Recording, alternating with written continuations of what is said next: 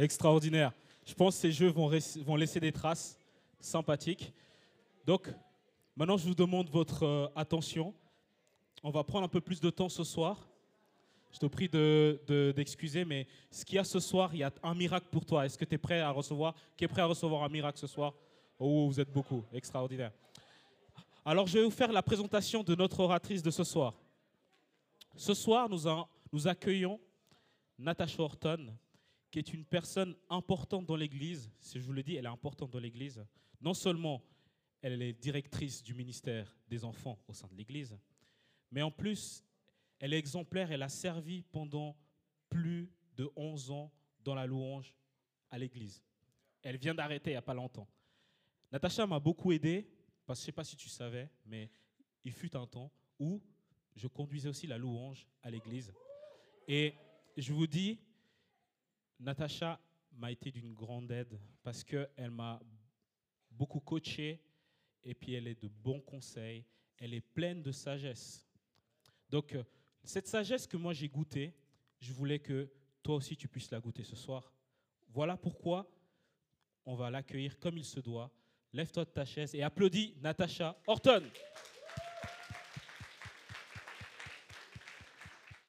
Resalut à tous. Comme je disais, je suis, hyper contente d'être avec vous ce soir. Je suis très honorée en fait d'être là et d'avoir euh, été invi- invitée. Et euh, j'aimerais commencer par dire à quel point vous avez des pasteurs jeunesse exceptionnels. Elder et Manon, je suis admirative de ce que vous faites dans ce groupe de jeunes et euh, je crois qu'ils méritent une tonne d'applaudissements.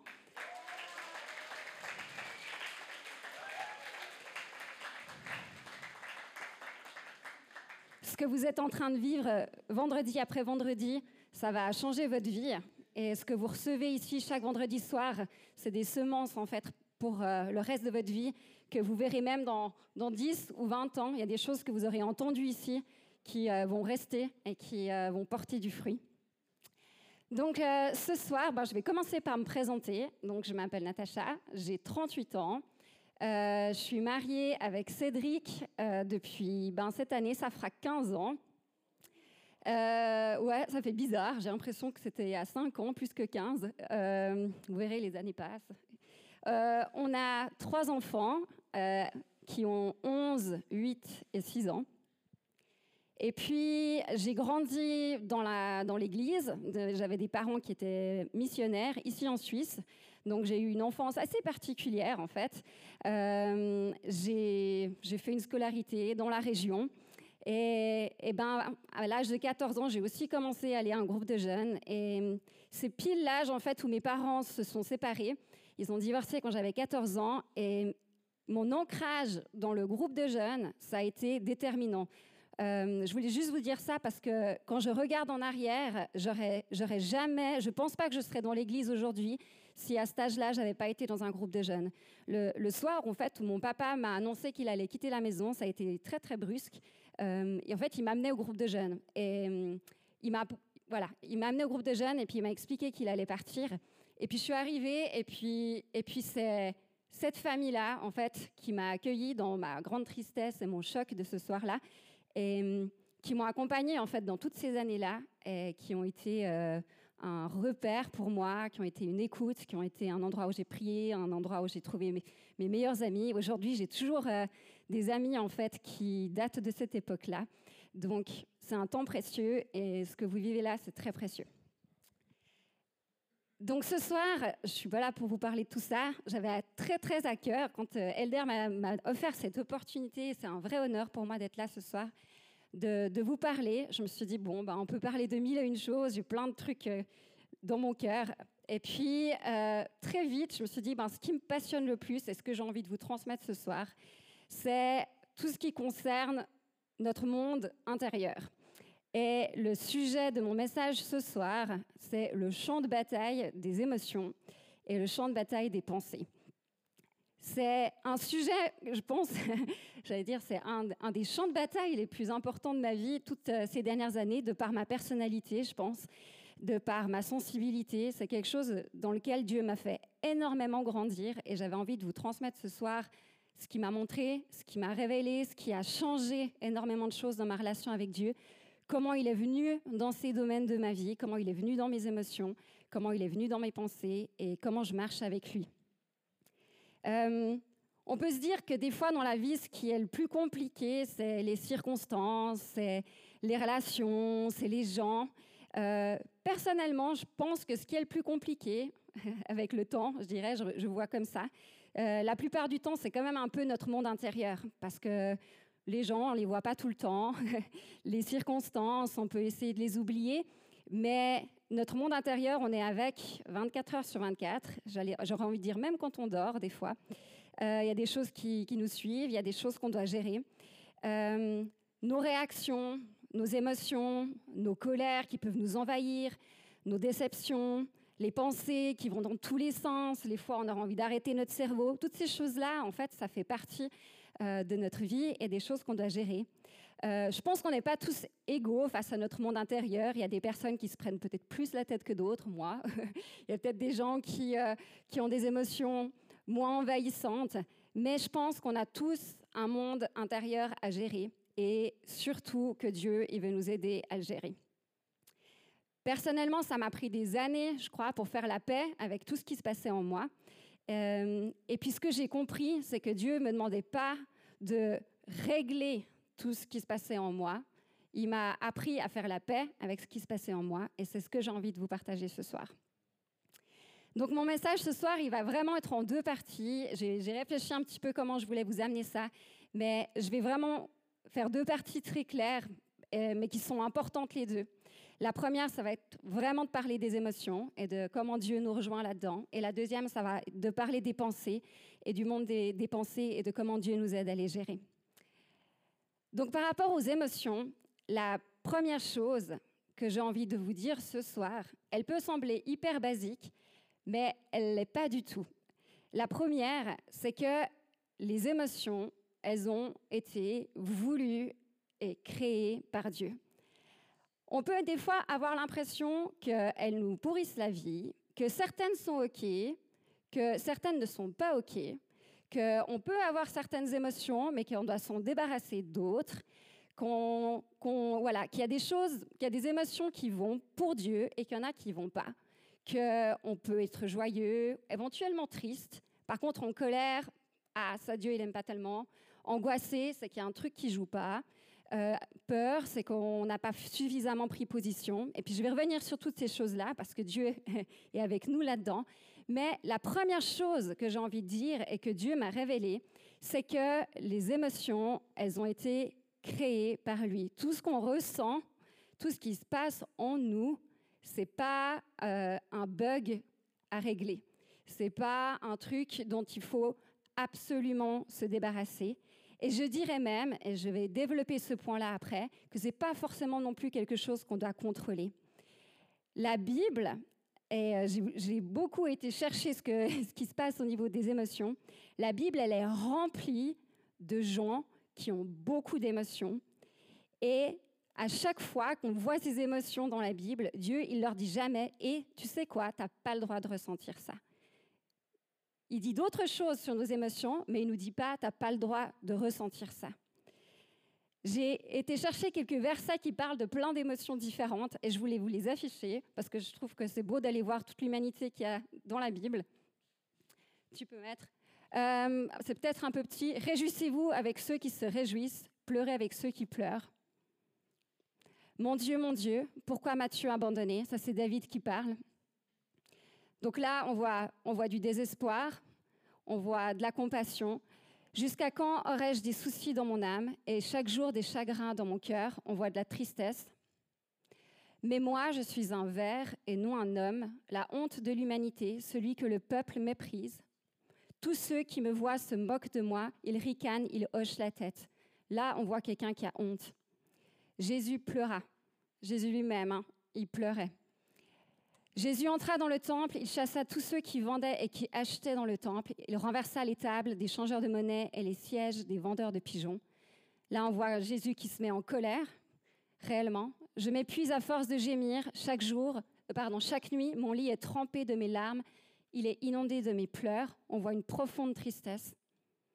David dansait de toute sa force devant l'Éternel et il était habillé d'un éphod en lin. David et toute la communauté d'Israël firent monter l'arche de l'Éternel avec des cris de joie et au son des trompettes. On voit une joie et un fun immense. Et David prit ces paroles à cœur et éprouva une grande peur vis-à-vis d'Achish, le roi de Gath. Donc ça, c'est un épisode où il a été profondément dans la peur. Il y a de la place pour les émotions. Et la Bible, elle en est pleine. Elle est pleine de gens qui ont des émotions. Jésus en avait, Paul en avait, il a éprouvé de la crainte, de la tristesse, de la colère. Plein de gens dans la Bible ont vécu plein d'émotions et, Dieu leur a jamais dit tu peux pas ressentir ça. Il a fait autre chose avec les émotions et c'est ça que j'ai envie de vous parler ce soir.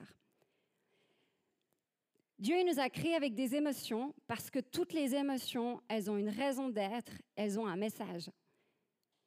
J'écoutais un podcast sur la santé euh, dernièrement et la, doctoresse qui parlait, elle, parlait des émotions et j'ai trouvé ça super intéressant. Elle disait que basiquement, en fait, les émotions, elles nous envoient un signal.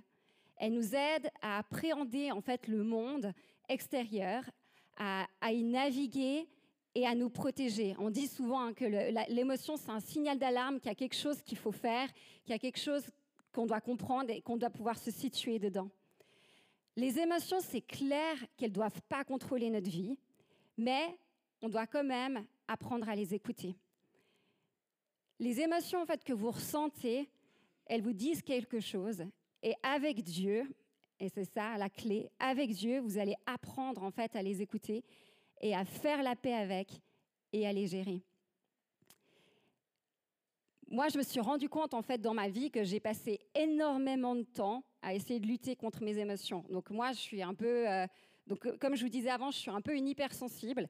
Et, ma façon à moi de gérer la vie, ça a été de me blinder, de me barricader, de contrôler ses émotions, de les refouler le, refouler le plus possible, euh, parce que c'était trop compliqué en fait de gérer la vie, de gérer ce que je ressentais.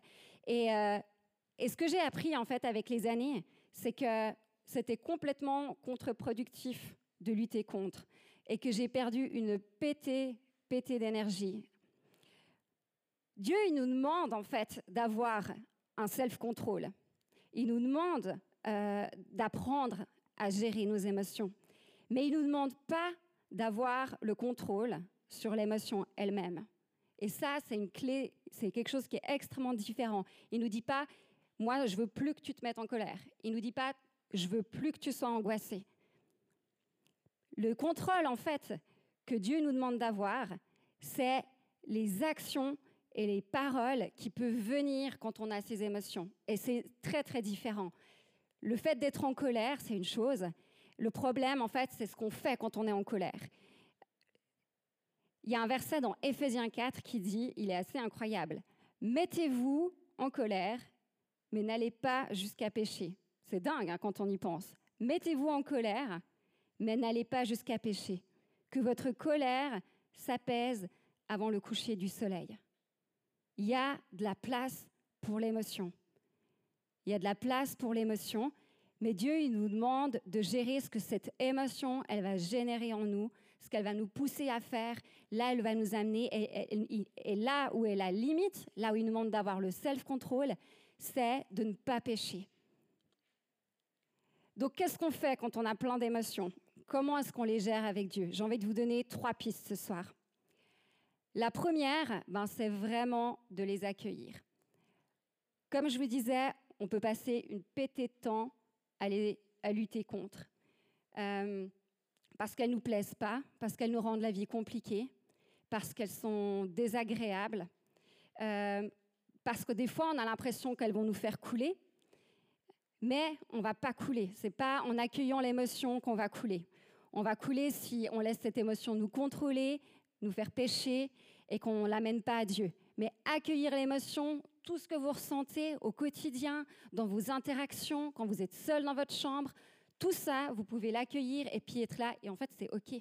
Dieu, il est OK avec tout ce que vous ressentez, avec ce qui est beau et ce qui n'est pas beau. Il est OK parce qu'il vous a créé, en fait, émotionnel. Il vous a créé avec ses émotions. Il n'y a, pas eu d'erreur. C'est comme ça qu'il nous a voulu humains.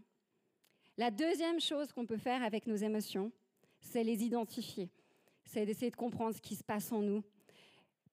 Le bénéfice en fait principal qu'on a de, pouvoir identifier les, émotions, c'est que ça va les apaiser euh, et ça va vraiment en fait, euh, ça va vraiment, enfin ça va justement diminuer leur intensité.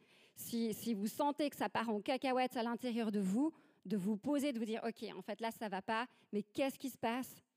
Qu'est-ce que je ressens? Et de demander au Saint Esprit de vous aider à les identifier.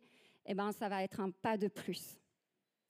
Et puis finalement, la troisième chose qu'on peut faire avec nos émotions, eh ben, c'est de les amener à Dieu et de les vivre avec lui. Vivez vos émotions avec Dieu. Prenez Dieu au beau milieu de vos émotions. Prenez Dieu au beau milieu de vos peurs, au milieu de vos angoisses, au milieu de vos colères. Avant même de lui demander de les enlever, demandez-lui de venir au milieu. Et hum, j'aimerais vous raconter un, épisode de ma vie où je l'ai appris, j'allais dire, à la manière dure, euh, de prendre Dieu au beau milieu de mes émotions. Il y a quelques années, il y a 8, 9 ans en arrière, j'ai euh, commencé, en fait, dans, dans une saison de ma vie, à avoir, en fait, des crises d'angoisse d'une ampleur qui m'a totalement submergée. Donc, euh, c'est arrivé un peu du, jour au lendemain. J'ai commencé, j'avais pas, j'avais pas un, passé, en fait, de... J'avais pas eu de crise d'angoisse, je savais pas ce que c'était. En fait, j'ai même mis longtemps à comprendre ce qui était en train de m'arriver. Et j'ai eu des, crises d'angoisse en fait d'une ampleur telle que j'ai plus pu dormir du tout. En fait, la, crise d'angoisse me maintenait réveillée et ça a duré euh, pendant plusieurs mois. Et, si, certains d'entre vous ont déjà vécu ça, les insomnies ou les crises d'angoisse, c'est d'une violence en fait extrême. Et quand on dort pas plusieurs nuits de suite, ça, on, enfin, on devient fou en fait. C'est extrêmement compliqué. Et et je me souviens en fait que dans cette saison-là, ben forcément, tu, pars en panique un petit peu et tu te demandes ce qui t'arrive. Et, je me souviens être euh, sur le sol dans mon salon en train de pleurer et puis d'être là, mais Seigneur, tu fais quelque chose. Viens, libère-moi de cette angoisse. C'est pas possible. Je vais, vais pas, survivre. On a l'impression qu'on va mourir réellement. Et, euh, et, la vérité, c'est que j'ai pas été libérée du premier coup. Et j'ai pas, et j'ai vécu en fait des émotions d'une violence énorme, mais la présence de Dieu au milieu de mon émotion, ça a été un truc de dingue. Et je me suis entourée après de gens qui m'ont aidé à, surmonter cette période-là. Et Dieu a guéri mon cœur d'une façon extraordinaire. Et j'ai été totalement libérée de mes crises d'angoisse, mais ça a pris du temps. Et ça a commencé par accueillir Dieu au beau milieu de ce que j'étais en train de vivre, qui me submergeait, que je ne comprenais pas, d'accepter de, de, me dire que j'avais pas un problème, que c'était pas que je priais pas bien. Je vous promets que j'ai prié tout ce que je pouvais. euh, c'était pas que j'écoutais pas assez de louanges, j'en écoutais beaucoup. C'était, c'est juste la réalité de la vie en fait que j'ai envie de vous dire aussi. Des fois, c'est ça aussi. Dieu nous donne des clés, Dieu nous donne des outils et il faut les utiliser. Et j'aurais pas survécu si j'avais pas prié, si j'avais pas loué, si je m'étais pas accrochée à lui, si j'avais pas eu des gens qui priaient pour moi. Mais en fait, ça commence par accueillir Dieu au beau milieu de son monde émotionnel qu'on comprend pas. Et avec lui, on traverse. Lui, il guérit à sa manière. Et la manière dont il a guéri en fait mon anxiété, c'était un truc de fou. Et effectivement, il pouvait pas le guérir en une nuit, parce que ce qu'il y avait au fond de moi, c'était beaucoup plus profond en fait que ce que je réalisais à ce moment-là. Mais Dieu me connaissait parfaitement et il savait que j'avais besoin de temps. Il m'a pas abandonné. Il a été là au milieu de mes émotions et il les a pris et il m'a, il, m'a fortifié, il m'a façonné, il m'a transformé. Et ça a pris le temps que lui, il a choisi de prendre. Mais il m'a, il m'a, voilà, je suis restée un être pleinement émotionnel. Et je suis plus fragile maintenant dans un certain sens aussi, c'est peut-être juste là, j'en sais rien, je pleure plus. Mais, mais, mais, mais, je suis profondément reconnaissante, en fait, pour ce qu'il a fait en moi dans cette saison-là. Je la changerai pour rien au monde. Mais, mais ça, voilà, ce que j'ai réalisé, c'était que Dieu, eh ben, il allait venir dans tout ce que je vivais et puis qu'il allait, lui, euh, me guider vers la, j'allais dire, vers la sortie. C'est lui qui, c'était voilà, ça, ça, a pris le chemin qu'il avait envie que je prenne. Ça a pris le temps parce que c'est lui mon créateur et que c'est lui qui m'a donné ses émotions et j'avais besoin de ce temps-là avec lui. J'aimerais bien, en fait, euh, avant de passer à la, au point sur les pensées, qui est un point aussi important, j'avais assez envie, en fait, à cœur de vous proposer de parler, en fait, et de prier pour les émotions. Est-ce que je peux demander à la pianiste de venir, pardon? C'est possible? Elle est là. Excuse-moi, Teresa. Oui? Ouais, ça dérange pas. Merci, Thérèse. Euh, j'avais vraiment sur mon cœur, en fait, ce soir, de prier pour vous par rapport à, cette question des émotions. Et après, je parlerai des pensées. Euh, parce que je crois que Dieu, il veut vous rejoindre dans ce que vous êtes en train de vivre. Vous avez en fait un monde intérieur qui vous appartient.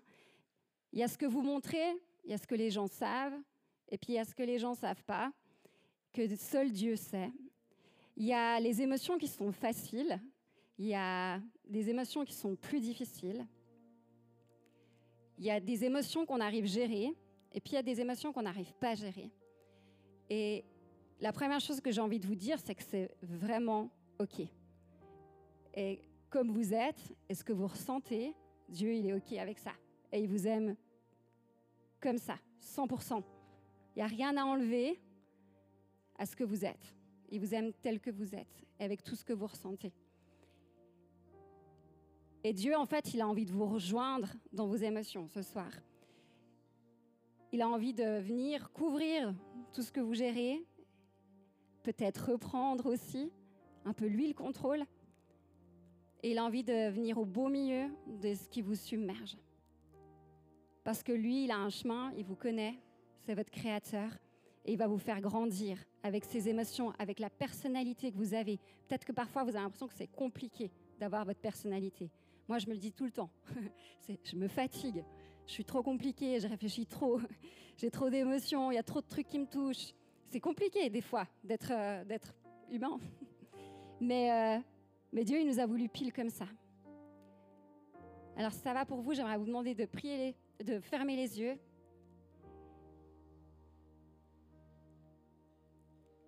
Et je vais prier pour ça.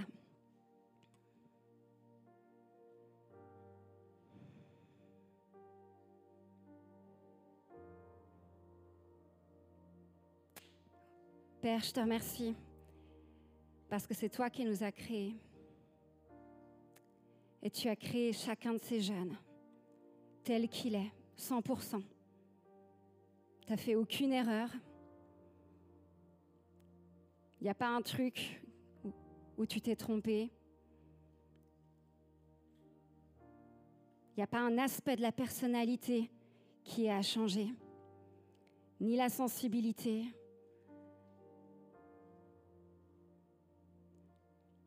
ni les caractères forts.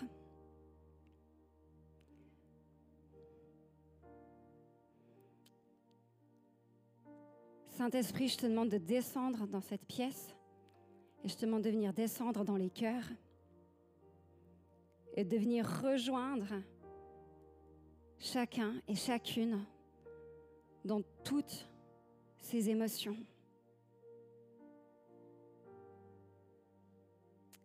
Seigneur, ces émotions que tu nous as données, c'est un cadeau pour appréhender la vie, pour la goûter, pour la ressentir. C'est des signaux aussi que tu nous as permis d'avoir pour nous situer, pour nous protéger.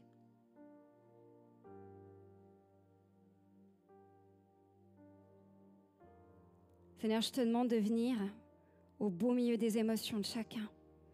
Seigneur, tu viens au milieu de l'angoisse. Seigneur, tu viens au milieu de la crainte. Tu viens au milieu de la déception. Tu viens au milieu de la colère. Tu viens au milieu de la tristesse. Tu viens au milieu de la dépression. Tu nous laisses pas là, Seigneur, mais tu commences par venir là, avec ce qu'on est, ce qu'on ressent là aujourd'hui. Et ensuite, tu nous mènes vers un chemin de vie, un chemin de guérison et un chemin de victoire. Seigneur, je te demande un esprit d'espérance ce soir. Qu'on puisse voir ce chemin de vie, de guérison et de victoire. Seigneur, tu prends nos émotions, Tu nous aides à les comprendre, à te les donner. Tu nous permets, Seigneur, de ne pas pécher, de rester sur le chemin. Seigneur, tu nous aides à être qui on est en toi. On est des fils et des filles du roi. Et Seigneur, je te demande que ta grâce coule sur chacun ce soir. Qu'il y ait une liberté totale d'être soi en toi. Et de savoir que tu nous accueilles tel qu'on est. Dans ton nom puissant. Jésus. Amen.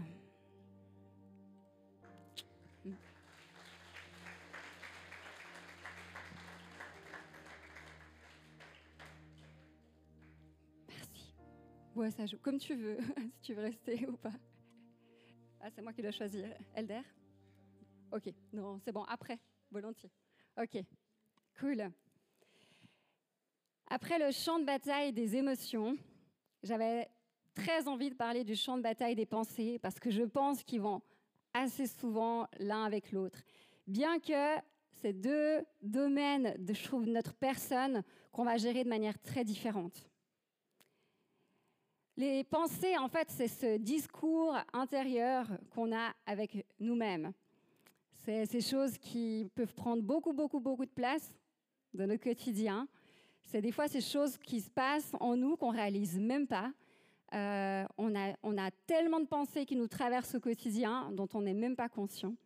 Mais les pensées sont hyper importantes et la Bible en parle beaucoup. Jésus a mis vraiment aussi beaucoup d'emphase sur l'importance de nos pensées et j'avais envie de vous en parler ce soir. La première chose que j'ai envie de dire par rapport aux pensées et pourquoi elles sont tellement importantes, c'est que les pensées, elles vont vraiment façonner en fait notre vision du monde. Et elles vont surtout déterminer nos actions. Vos pensées vont déterminer vos actions. Ça marche dans cet, cet ordre-là. Vos actions, ensuite, elles vont déterminer vos habitudes. Et vos habitudes, elles vont forger votre caractère. Tout, en fait, commence dans les pensées. Donc, de prendre le temps de réfléchir à ce à quoi on réfléchit, c'est hyper important. Pour vous donner un exemple de comment nos pensées, elles mènent à nos actions, ben, vous n'allez pas, euh, par exemple, vous allez vous dire que vous n'allez pas, par exemple, développer l'habitude d'aller faire du sport si vous n'avez pas une, pensée forte derrière. Vous n'allez pas juste faire du sport pour faire du sport. Vous allez faire du sport parce que vous croyez que c'est bon pour la santé, ou bien parce que vous pensez que c'est un équilibre de vie qui est indispensable. Il y a toujours une pensée derrière l'action. Vous n'allez pas non plus, par exemple, être généreux juste pour être généreux. Vous allez être généreux parce que vous dites que ce que vous allez faire pour cette personne va peut-être euh, changer sa vie, ou la toucher, ou l'encourager, ou vous allez être généreux parce que vous pensez que c'est ce que Dieu vous demande de faire. Il y a toujours une pensée derrière nos actions. Donc, nos pensées, elles déterminent nos actions, mais nos pensées, elles vont aussi dans tous les sens. Et clairement, la Bible, elle dit ben, qu'il y a des bonnes et qu'il y a des mauvaises pensées. Il y a des pensées qui vont nous pousser à de bonnes actions et il y a des pensées qui vont nous pousser dans la même direction ou qui vont manger notre énergie, qui vont prendre notre temps, qui vont nous mener en fait euh, sur des chemins compliqués.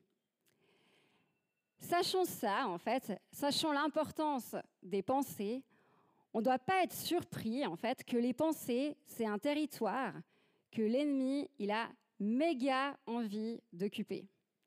Et ça, j'ai envie de vous le dire parce que c'est hyper important. On n'en est pas toujours conscient. Mais en fait, l'ennemi, il va tout faire pour s'installer là. Parce que s'il maîtrise nos pensées, notre façon de voir les choses, notre opinion, nos croyances, eh ben en fait, il maîtrise quasiment tout le reste. Parce que comme je disais, ça va déterminer ce que vous allez faire ou pas faire euh, et comment vous allez gérer les choses. Il y a plein d'exemples dans la Bible de gens où euh, l'ennemi est venu vraiment les attaquer sur le domaine des pensées. Déjà, au tout, tout début de l'humanité, prenez l'histoire d'Adam et Ève. Quand l'ennemi il tente Ève dans le jardin, il, lui dit, Dieu a-t-il vraiment dit que?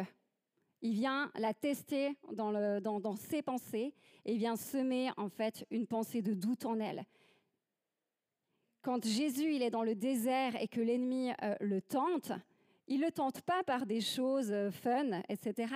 Il le tente au niveau des pensées, au niveau de ce qu'il croit, de ses convictions par rapport à son Père céleste. Donc Dieu, en fait, il nous demande de gérer nos pensées et de choisir celles qui s'installent et celles qu'on refuse. Il y a une citation que j'aime bien, célèbre, qui dit Tu ne peux pas empêcher un oiseau de passer au-dessus de ta tête, mais tu peux l'empêcher d'y faire son nid. En d'autres termes, ça veut dire qu'on ne peut pas toujours empêcher une pensée de venir, mais on peut clairement choisir de la laisser s'installer ou pas.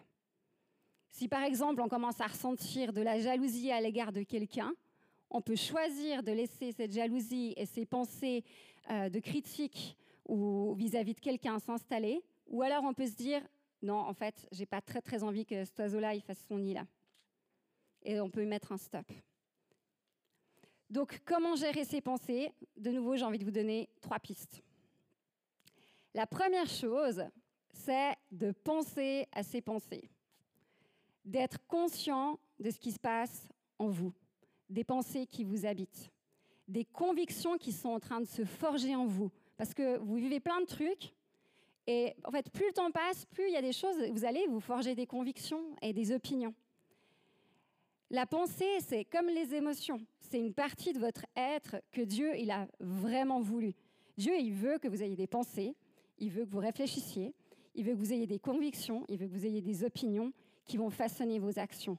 Mais lesquelles? Et ça, c'est vous qui avez prise là-dessus.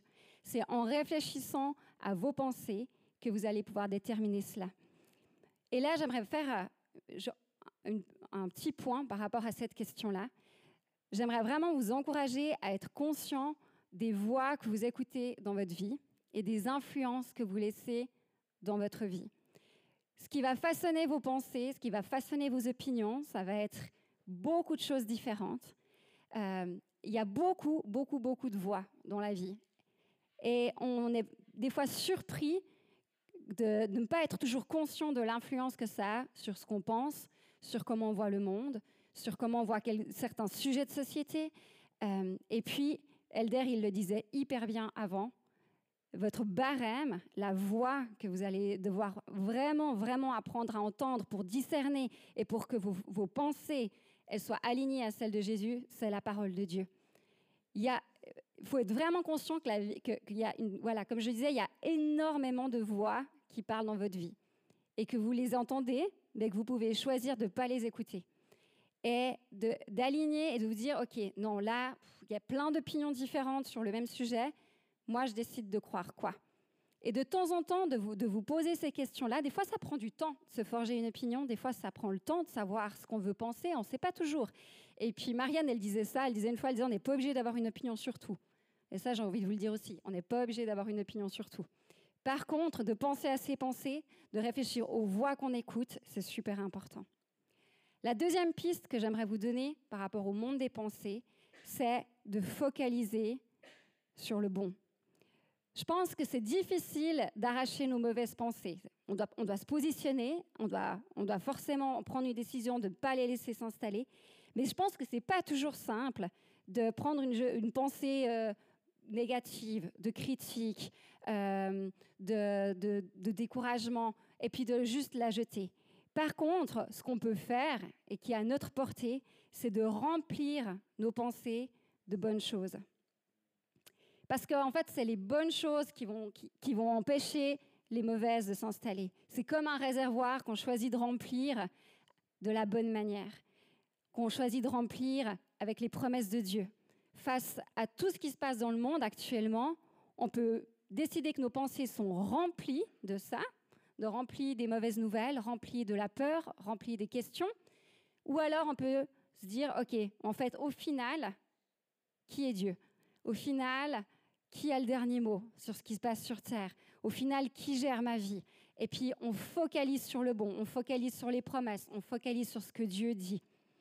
Il y a un verset dans Philippiens 4 qui dit, Au reste, frères, que tout ce qui est vrai, tout ce qui est honorable, tout ce qui est juste, tout ce qui est pur, tout ce qui est aimable, tout ce qui mérite l'approbation, ce qui est vertueux et digne de louange, soit l'objet de vos pensées. Je vais le redire, que tout ce qui est vrai, que tout ce qui est honorable, que tout ce qui est juste, tout ce qui est pur, tout ce qui est aimable, tout ce qui mérite l'approbation, ce qui est vertueux digne de louange, soit l'objet de vos pensées. Chaque fois que vous êtes pris dans une spirale de pensées négatives, par exemple, cherchez des sujets de reconnaissance. Focalisez sur ce que les gens font de bien et pas sur ce qu'ils font de mal. Focalisez sur vos succès, pas sur vos échecs, sur les bénédictions de Dieu, pas sur ce qui vous manque. Ça paraît simpliste de dire les choses comme ça, mais en fait c'est puissant. Et vous allez nourrir vos pensées par les promesses de Dieu et par, par les bonnes choses. Et la troisième piste que j'ai envie de vous donner, c'est de soumettre vos pensées à Jésus. Comme je le disais avant, c'est votre barème ultime, ça va être Jésus et sa parole. C'est vraiment en fait sa parole qui détermine ce qui est bon, ce qui est juste, ce qui est acceptable, ce qui est digne de louange. Et en fait, dans la vie, face à tout ce que vous allez voir, à tout ce, sur quoi vous allez devoir avoir des pensées, c'est dans votre relation avec lui que vous allez pouvoir naviguer. C'est le seul moyen. C'est la seule voie au final qui compte. Et laissez-moi vous dire que, comme je le disais, les voix en fait qui sont dans le monde, elles sont puissantes. Et il y a une autre voix qui est puissante, c'est la nôtre. Des fois, notre opinion, elle est très forte. Elle est très forte. Et, du haut de mes 38 ans, euh, j'ai encore ce combat-là de tout d'un coup me rendre compte de me dire, mais en fait, ah, là, en fait, j'ai juste envie d'avoir le dernier mot. j'ai juste envie de penser les choses comme ça m'arrange finalement, c'est peut-être pas si grave, ou peut-être que Dieu, il est OK avec ça. Et, euh, et on, peut, on peut un petit peu tordre, en fait, la vérité, et puis tordre, en fait, les choses. Et c'est pas toujours si simple hein, de savoir ce qui est bon et juste. La clé, c'est votre intimité avec Jésus. C'est la seule chose qui va vous permettre de naviguer et de savoir ce qu'il pense face à ce que vous vivez et face à ce qui se passe autour de vous. Dieu, il nous appelle à renouveler notre pensée il y a un verset extraordinaire qui dit Ne vous laissez pas modeler par le monde actuel, mais laissez-vous transformer par le renouvellement de votre pensée pour pouvoir discerner la volonté de Dieu, ce qui est bon, ce qui lui plaît, ce qui est parfait. C'est vraiment dans cette intimité avec Jésus que notre pensée, elle va être renouvelée et qu'on va pouvoir soumettre nos pensées à Jésus vraiment, en fait, face à tout ce qu'on vit, ressent et pense, il y a en fait qu'un seul chemin que Jésus nous propose, c'est de marcher par l'esprit. Il veut pas qu'on mette nos émotions sous le tapis, il veut pas qu'on s'en débarrasse puis qu'on les ignore parce qu'elles vont nous revenir dessus de toute manière. Il veut pas qu'on ait plus de pensée et plus d'opinion, parce que de toute façon, ça va nous revenir dessus, comme un boomerang. on a des opinions, on a des émotions. Mais ce qui nous appelle à faire, c'est de marcher par l'esprit. Pas par la chair, mais par l'esprit. Et ça, c'est vraiment quelque chose en fait qui se travaille tous les jours. C'est notre chemin avec Dieu. C'est de l'accueillir au beau milieu de nos questions. C'est de l'accueillir au beau milieu de ce qu'on ressent.